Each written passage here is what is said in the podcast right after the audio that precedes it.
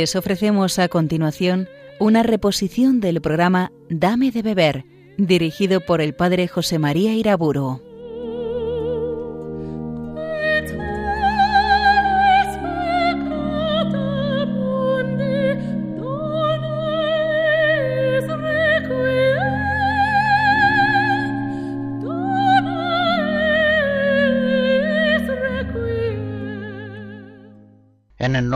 Padre, del Hijo y del Espíritu Santo.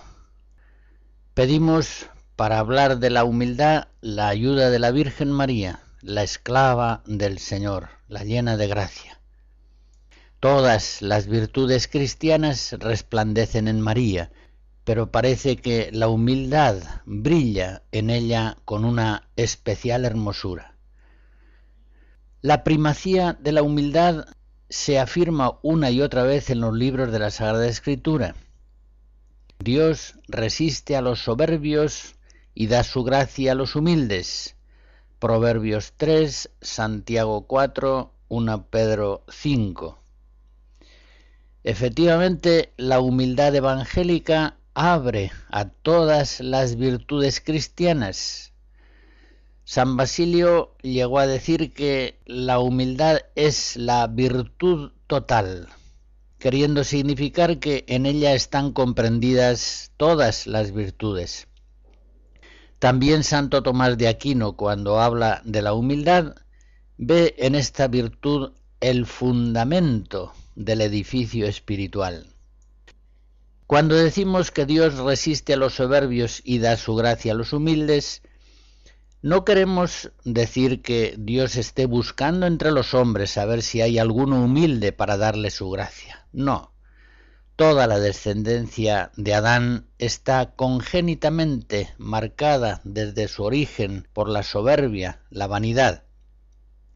No es que Dios dé su gracia especialmente a los que ve humildes, sino que hace humildes a aquellos a quienes va a comunicar sus gracias. En otras palabras, hemos de ver la humildad como una gracia primera que nos abre a todas las demás gracias que Dios nos quiere comunicar. La humildad hace que reconozcamos que Dios es el que es y que nosotros somos criaturas, somos los que no somos, los que solamente tenemos el ser en cuanto nos movemos, existimos y vivimos sostenidos por el amor de Dios. La humildad nos lleva a reconocer que Dios es el omnipotente y nosotros los impotentes. Nosotros somos los inválidos, incapaces, ciegos, enfermos, muertos, absolutamente necesitados de Dios, fuente de todo bien. Santa Teresa, en una frase muy genial de las sextas moradas 10, nos dice que Dios es la suma verdad y la humildad es andar en verdad. Efectivamente, el soberbio anda engañado, anda en la mentira. Es el humilde el que ante Dios y ante sus hermanos e incluso ante sí mismo anda en la verdad. Y por eso cuando antes recordaba que Dios resiste a los soberbios y da su gracia a los humildes, en el fondo estábamos recordando aquellas palabras de Jesús en la última cena, Juan 17, Dios santifica en la verdad. Por tanto, Dios santifica en la humildad y solamente en la humildad. Es el Espíritu de la verdad, el Espíritu Santo, el único que puede obrar en nosotros la santificación. Una santificación a la cual nos abrimos, como digo, especialmente por la virtud de la humildad. Escucharemos de Mendelssohn el Salmo 42.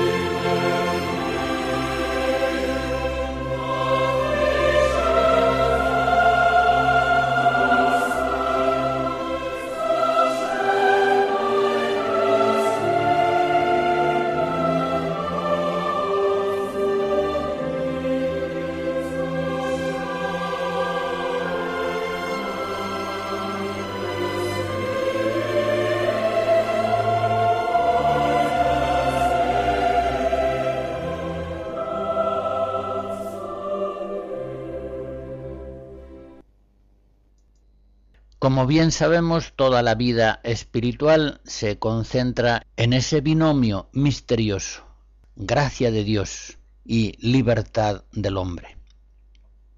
El humilde reconoce la verdad de la primacía absoluta de la gracia de Dios. Sabe que Dios ha de ser, debe ser, el protagonista absoluto de su vida, el guía permanente de sus caminos. El humilde aspira ante todo a hacer lo que Dios quiera, incondicionalmente. No pretende hacer otra cosa que todo, solo y aquello que Dios quiere darle a hacer por su gracia.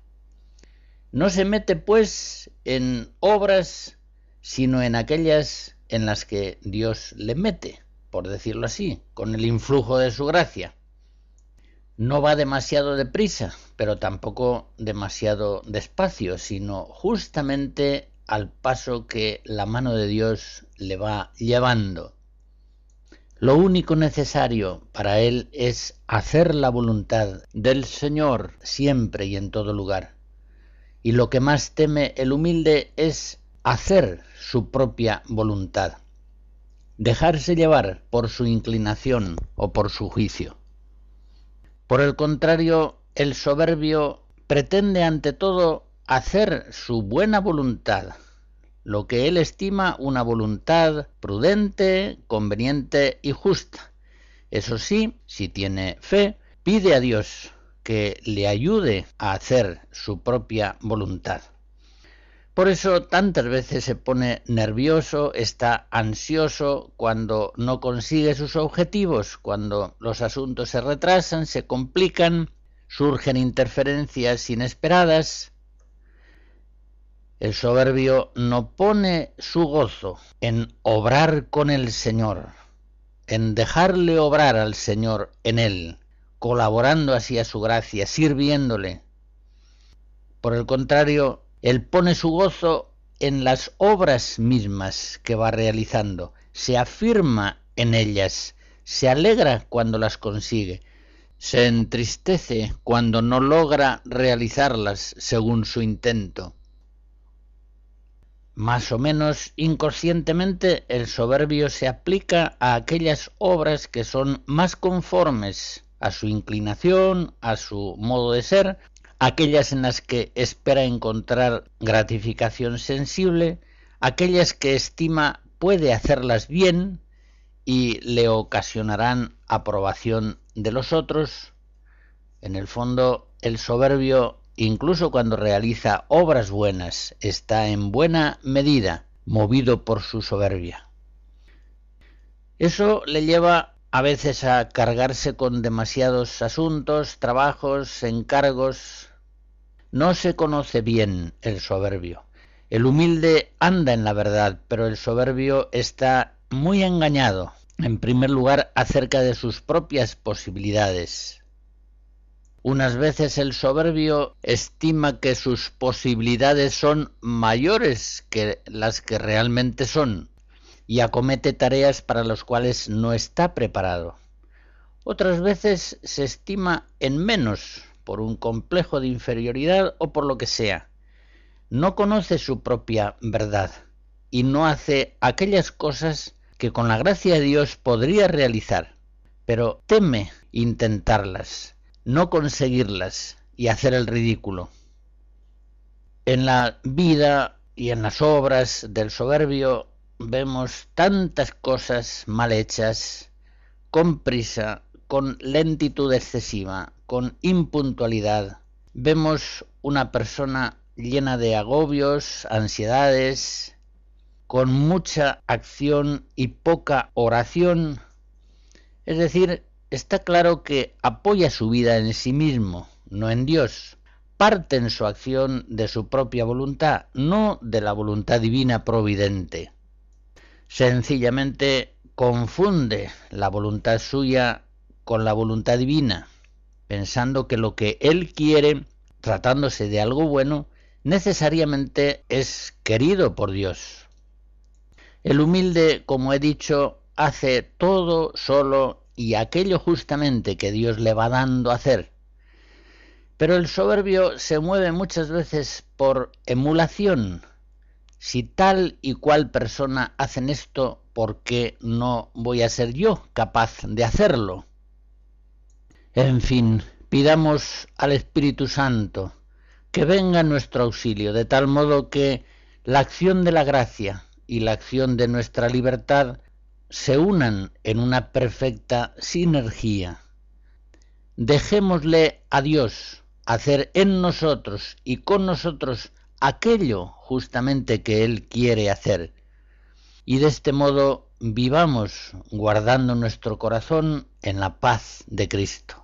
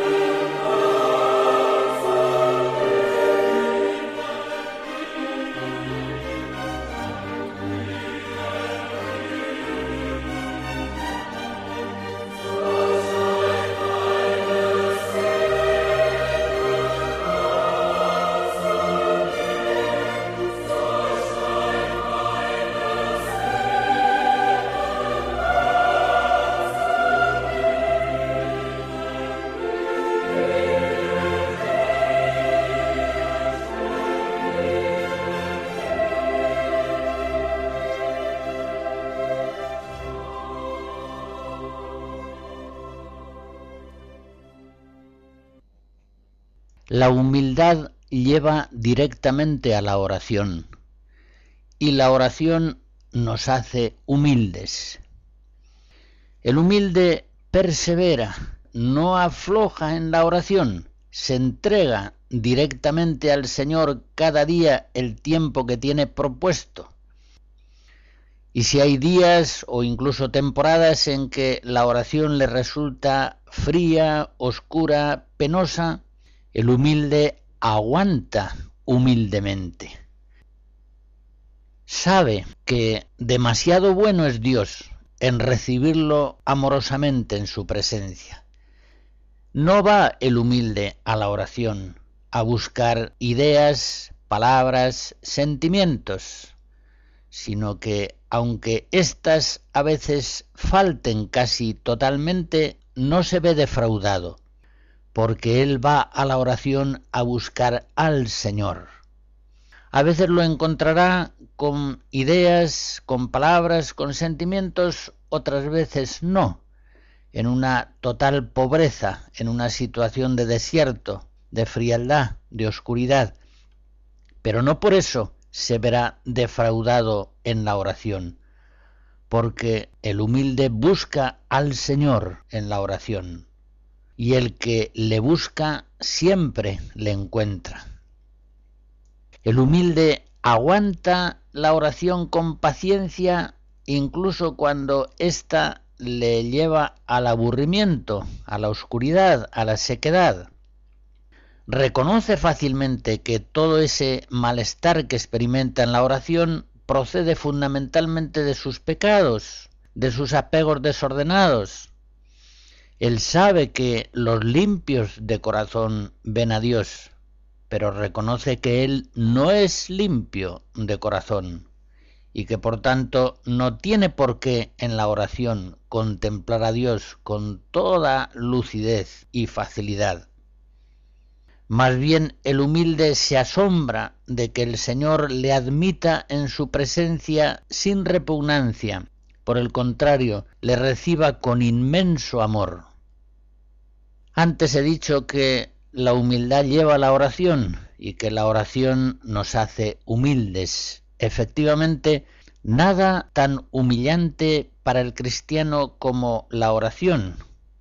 Y digo esto en el sentido de que en ninguna actividad suya se siente el cristiano tan impotente como cuando intenta en la oración estar con Dios, entrar en una intimidad amistosa con el Altísimo, con el Creador, con el Salvador del mundo. Para hacer una gestión, para visitar a un enfermo, escribir una carta, tratar de resolver un asunto, todos más o menos nos sentimos capaces. Pero ¿quién se siente capaz para la oración, para hacer una gestión, para visitar a un enfermo, escribir una carta, tratar de resolver un asunto. Todos más o menos nos sentimos capaces. Pero ¿quién se siente capaz para la oración? Aquel que persevera en la oración ciertamente vendrá a ser humilde y la puerta de la humildad le abrirá acceso a todos los infinitos dones de Dios.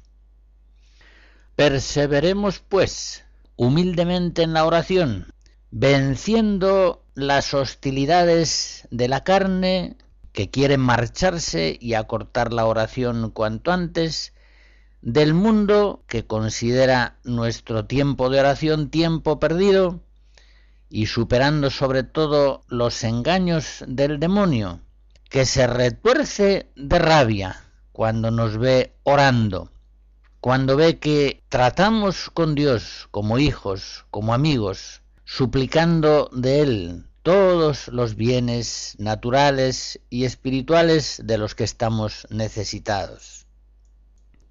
Perseveremos en la oración confiando en el Espíritu Santo que vendrá en ayuda de nuestra flaqueza y orará desde el fondo de nuestro corazón con palabras inefables, como dice San Pablo en Romanos 8 perseveremos humildemente en la súplica, como un mendigo a la puerta de aquel que puede remediarlo.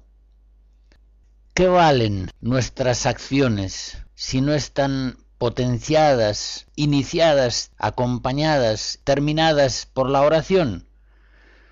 ¿De qué vale el trabajo de un hortelano si al final del día no se molesta en regar su huerta? Todo su trabajo resultará inútil.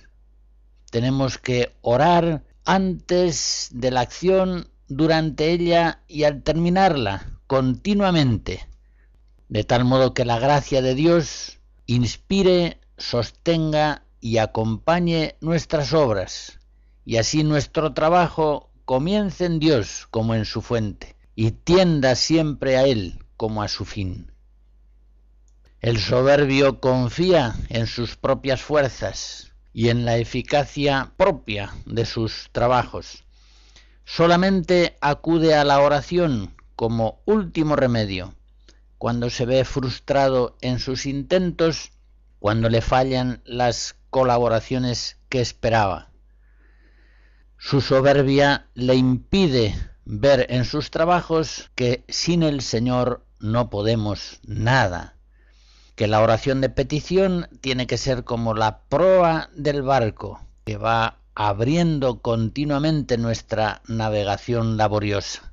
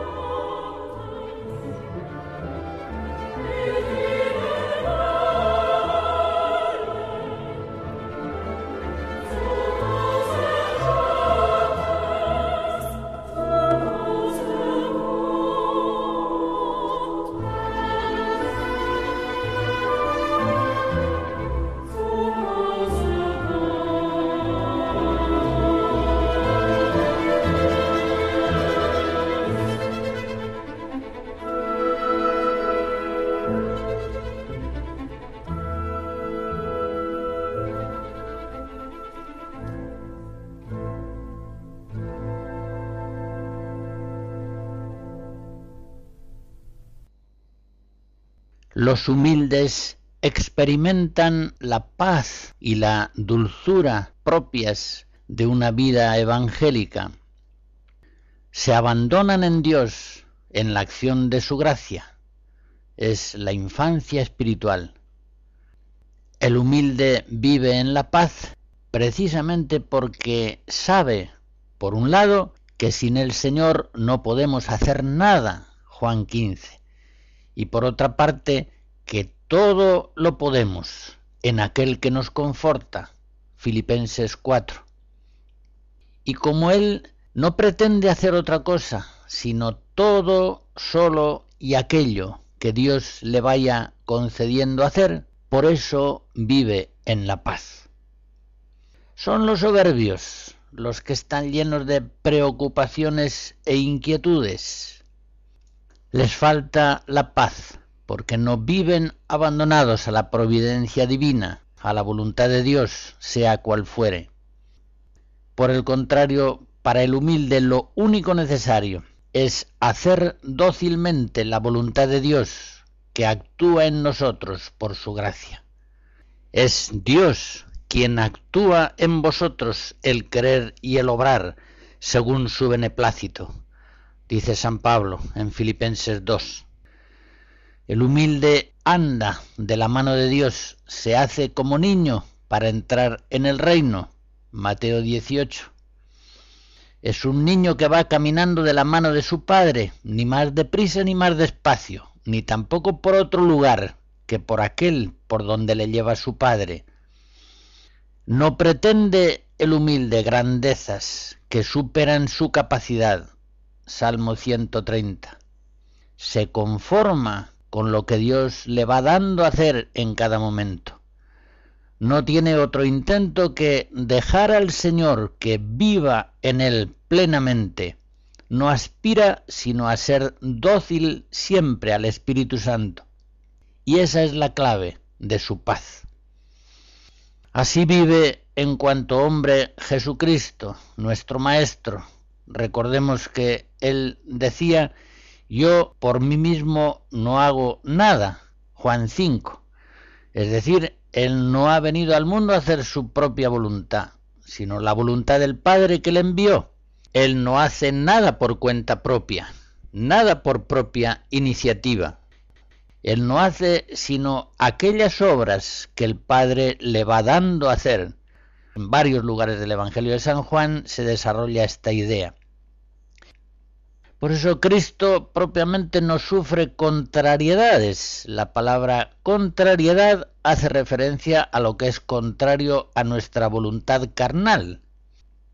Pero nosotros como Jesucristo, si solamente queremos ir realizando la voluntad de Dios providente en cada instante de nuestra vida, no experimentamos propiamente contrariedades, porque estamos bien convencidos de que todas las cosas colaboran al bien de los que aman a Dios. Romanos 8, 28. Todas las cosas. Por eso, si somos humildes, nos relajamos continuamente en la voluntad divina, abandonándonos a ella con toda confianza y paz. Lo mismo que Jesucristo, nosotros nos alimentamos con la voluntad de Dios. Ella es continuamente nuestro alimento. Juan 4. No pretendemos sino dejarle hacer a Dios en nosotros sin condiciones, sin límites, sin reservas, sin miedos ni perplejidades.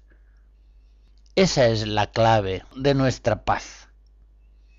La Virgen María lo expresa perfectamente cuando dice, aquí está la esclava del Señor, hágase en mí según tu palabra. Y ese hacernos como niños no nos lleva a un apocamiento miserable, por el contrario, nos abre a las maravillas que Dios quiere hacer en nosotros. La Virgen María lo entiende bien. El Señor hace en mí maravillas. El Señor ensalza a los humildes. Lucas 1. Es lo mismo que dirá su Hijo Jesucristo. El que se humilla será ensalzado. Lucas 14. El humilde no solamente tiene paz espiritual, tiene también alegría, vive el gozo del Espíritu Santo. No sufre, como hace un momento decía, contrariedades propiamente, pues vive siempre abandonado a la voluntad de Dios providente. Por tanto, no se lleva disgustos vanos. El humilde acepta la voluntad del Padre incondicionalmente, confía en Él su vida y vive siempre contento, alegre, confiado. Tiene alegría porque tiene fortaleza, la virtud de la fortaleza el don de fortaleza del Espíritu Santo, que le da aguante y paciencia en todas las circunstancias. El humilde está convencido de que demasiado bien nos trata Dios para ser nosotros tan pecadores. Está convencido de aquello que dice el Salmo 102. El Señor no nos trata como merecen nuestros pecados, ni nos paga según nuestras culpas. Por tanto, las mayores cruces de esta vida le parecen pequeñas en comparación a sus propias culpas. El humilde vive con paz y con alegría espiritual y hace suyas aquellas palabras del apóstol Pablo cuando decía en 2 Corintios 4, por la momentánea y ligera tribulación se nos prepara un peso eterno de gloria incalculable. Al apóstol Pablo, que tantos sufrimientos hubo de pasar, le parecía que las penas de la vida presente son muy breves, son efímeras, momentáneas y son ligeras en comparación a esa gloria inefable que el amor de Dios nos prepara en la vida eterna. Por eso el apóstol vivía con paz y con alegría, llevando cada día la cruz de Cristo. Así es como los humildes, siguiendo el ejemplo del apóstol, viven con paz y con alegría, pasando por las llamas de los sufrimientos de este mundo sin quemarse. El humilde que vive, como hemos dicho, con paz, con alegría, vive también la audacia propia de quien está continuamente movido por el Espíritu Santo, el que renueva la faz de la tierra. Nada tiene que ver la humildad con el encogimiento, con la timidez apocada. Por el contrario, el humilde no teme nada, no tiene miedo al sufrimiento, no tiene miedo a hacer el ridículo, solamente teme no hacer la voluntad de Dios, resistir la acción del Espíritu Santo en él. Por eso, cuando sabe en su conciencia que una obra es querida por Dios, se lanza a ella, aunque humanamente sea un plan descabellado. Se confía al amor misericordioso y omnipotente de Dios, y deja que Dios obre en él y a través de él esa obra buena. El humilde es supremamente audaz. Tiene la audacia de la Virgen María cuando declara, aquí está la esclava del Señor, hágase en mí lo que sea, hágase en mí según la voluntad de Dios. El humilde es ilimitadamente audaz, porque al intentar una obra no se apoya en sus propias fuerzas, sino en las fuerzas omnipotentes de Dios misericordioso. Por el contrario, el soberbio es congénitamente apocado, encogido en su prudencia carnal, porque apoya sus acciones en sus propias fuerzas. Y si no es tonto, ha de reconocer que son muy limitadas. Por otra parte, tiene miedo al fracaso, al ridículo, por tanto, solamente intentará objetivos mediocres. Sencillamente, el soberbio, aunque en su autosuficiencia y prepotencia pueda a veces parecer otra cosa, en el fondo es un mediocre.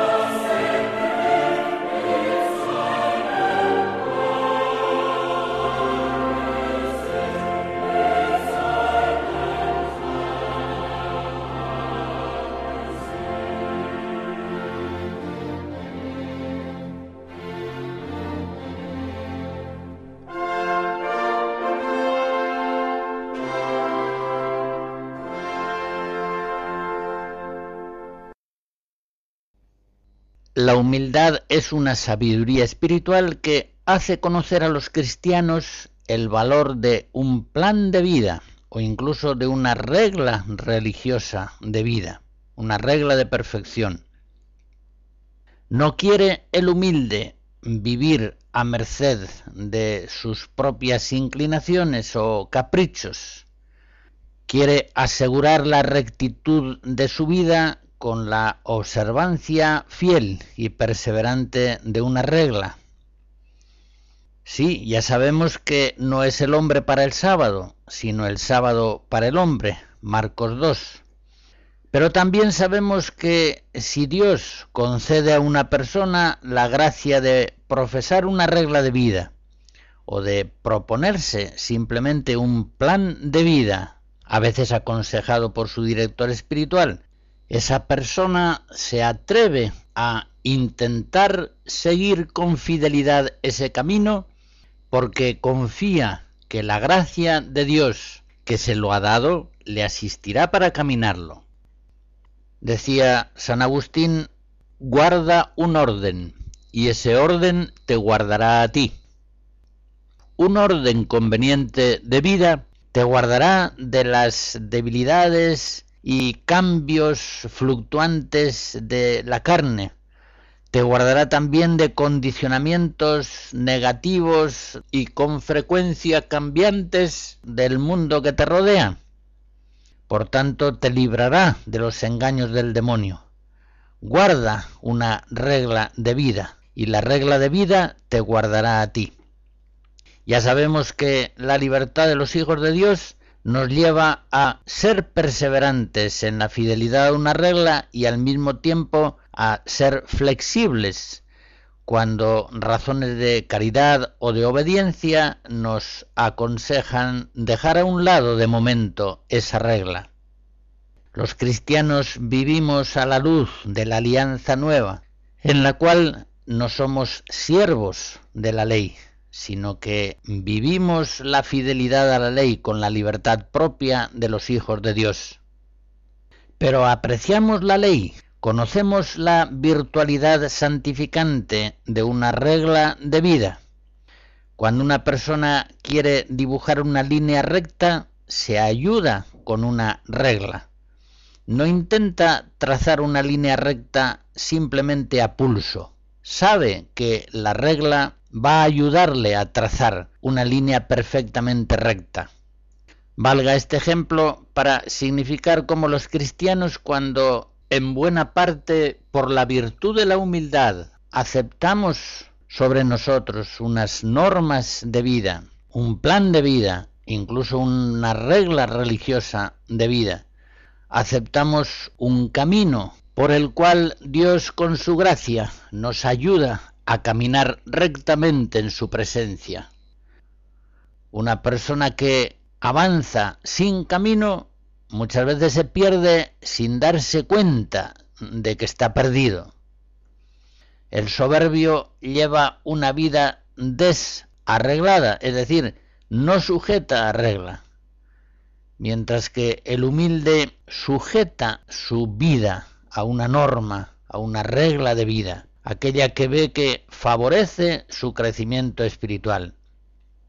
Y así es como avanza en su vida de gracia sin rodeos vanos, sin vacilaciones, con rectitud, libre de la inconstancia de la carne, de las ganas cambiantes, libre de los condicionamientos ambientales del mundo que le rodea, también muchas veces cambiantes, libre así también de los engaños del padre de la mentira. Ayudado por la regla de vida que Dios le ha dado, el cristiano avanza humildemente, libre de sí mismo, del mundo y del demonio, con la libertad propia de los hijos de Dios.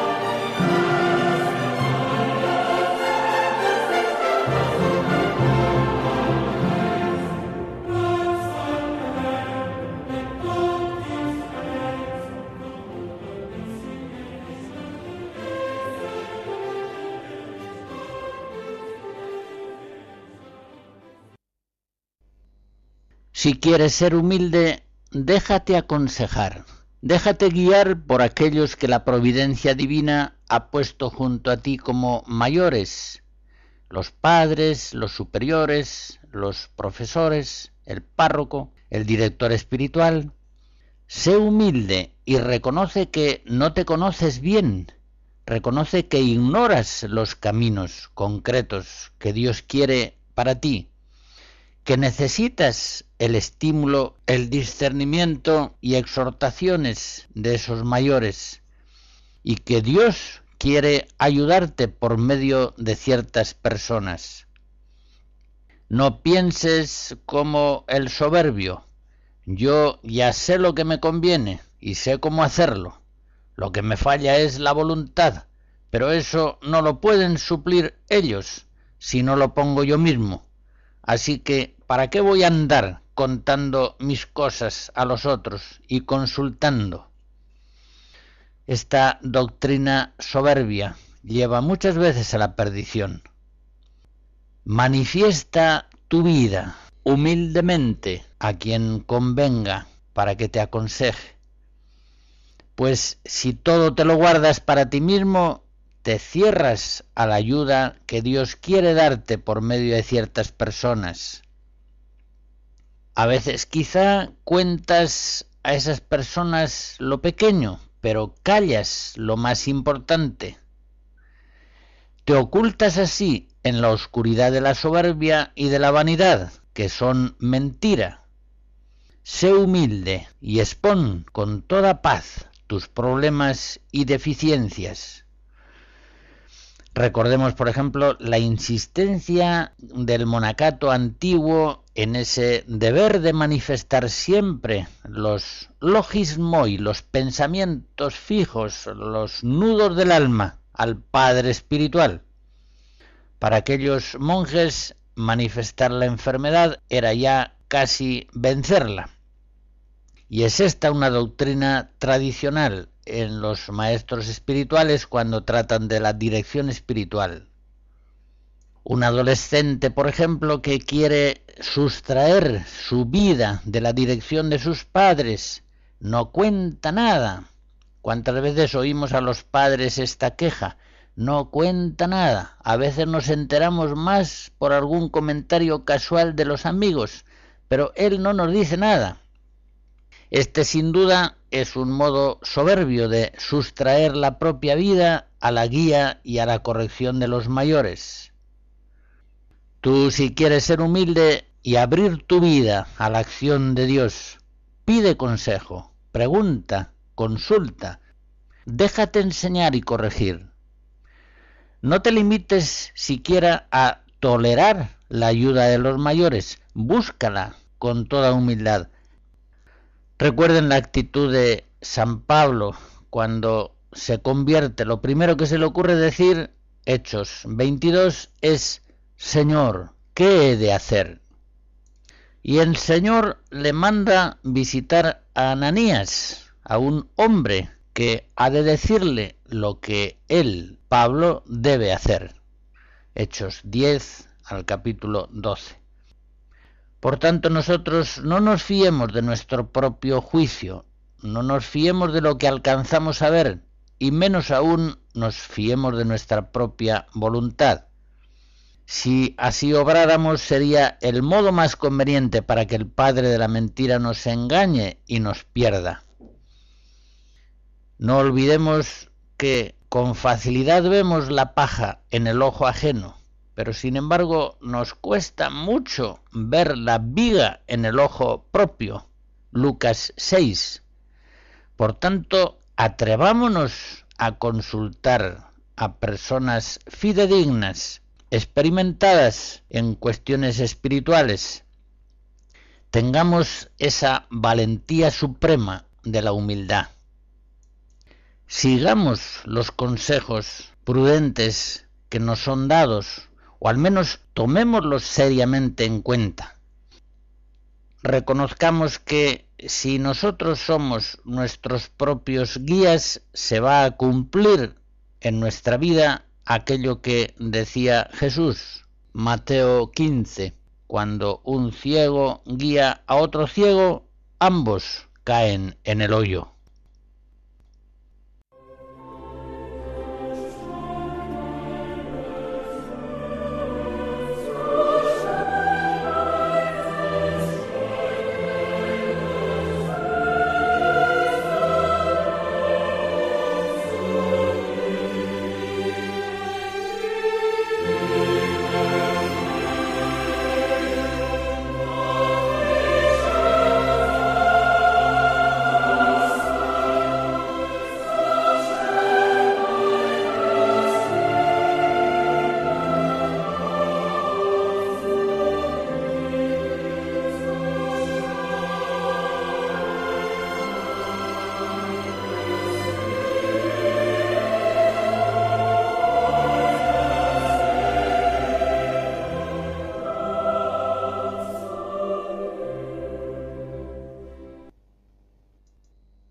La humildad es la virtud que más favorece la caridad fraterna.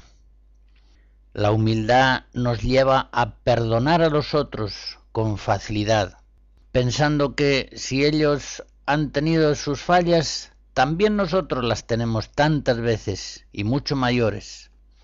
Seamos humildes con nosotros, que los defectos de nuestros hermanos no nos produzcan rabia, sino simplemente compasión, pena, deseo de rezar por ellos, de darles buen ejemplo, de ayudarles a corregirse. Si somos humildes, vivimos la caridad fraterna con una paciencia sin límites. No nos importa pasar inadvertidos, más bien nos agrada. Tampoco nos ofende que no nos asignen los primeros puestos, sino justamente los últimos. Si somos humildes, escuchamos lo que la otra persona nos está diciendo, procuramos enterarnos de su pensamiento, tenerlo en cuenta, valorarlo. Nos esforzamos en tomar por el lado bueno las intenciones de nuestros hermanos, mirándolo siempre con la mayor benevolencia. Más aún, en caso de duda, preferimos hacer la voluntad de nuestro hermano a la voluntad nuestra propia. No somos prepotentes, somos humildes, no tratamos de imponer a los demás nuestras propias preferencias. Más aún, nos atenemos a aquella norma del apóstol San Pablo en Filipenses 2, teneos unos a otros por superiores. Pero veamos también cómo es la humildad la que nos hace posible el apostolado, nos da fuerza para dar testimonio de la verdad. Solo la humildad nos permite decir siempre la verdad.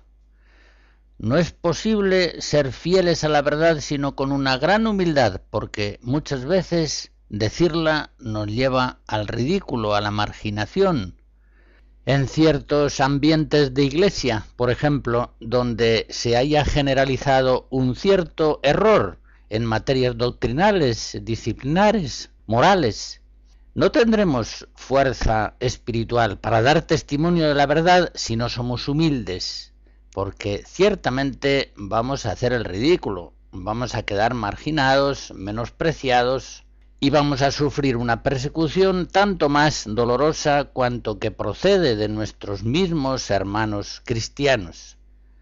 Si no hay humildad, ciertamente, en muchos casos se silencia el testimonio de la verdad. La mentira o lo que viene a ser lo mismo, el silenciamiento de la verdad, casi siempre es hija de la soberbia y de la vanidad. Por último, es muy importante reconocer que la humildad protege de la tentación y del pecado. Seamos humildes y huyamos de la tentación. No nos expongamos a ocasiones próximas de pecado sin una razón suficiente. Los humildes saben reconocer con realismo su propia debilidad y en tantas ocasiones en el uso de la televisión, en la lectura de ciertos libros y revistas, en la frecuentación de espectáculos, playas, piscinas, en el seguimiento de ciertas pautas conductuales usuales en el mundo, saben reconocer el peligro del mal y saben vencerlo, evitándolo.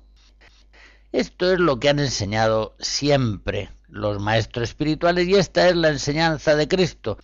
Si tu ojo te escandaliza, arráncatelo. Mateo 5. Recordaré finalmente que el humilde no trata de triunfar en esta vida, trata de tomar la cruz de cada día y seguir al Señor incondicionalmente. No se avergüenza de aquellas palabras que Jesús decía a todos. El que quiere venir detrás de mí, niéguese a sí mismo, tome su cruz cada día y sígame, porque quien quiere salvar su vida la perderá y quien perdiere su vida por mi causa la salvará. Lucas 9. El humilde no trata de guardar avaramente su vida, porque sabe que así la perderá, sino que la entrega a la voluntad de Dios, dócil a la acción interna del Espíritu Santo sin temor alguno, sabiendo que ese es el modo verdadero de realizar su vida, de plenificarla con la gracia de Cristo.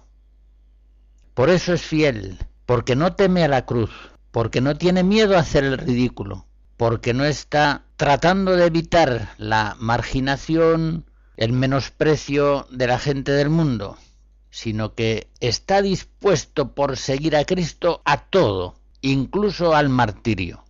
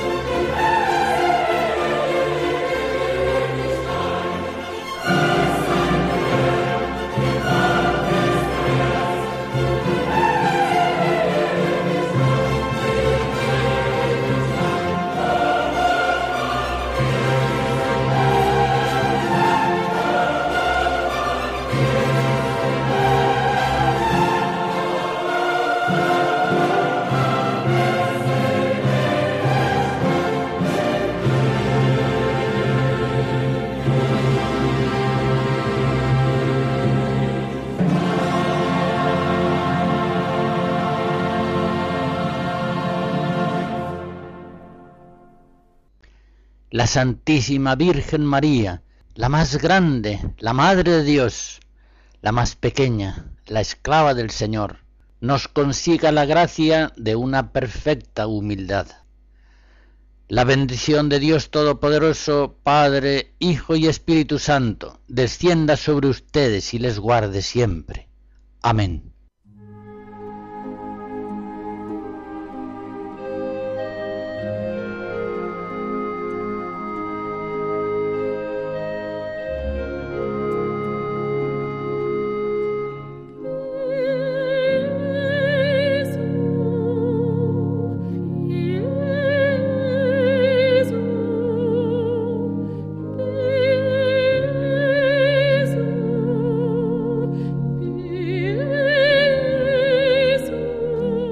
Han escuchado en Radio María una reposición del programa Dame de Beber, dirigido por el Padre José María Iraburo.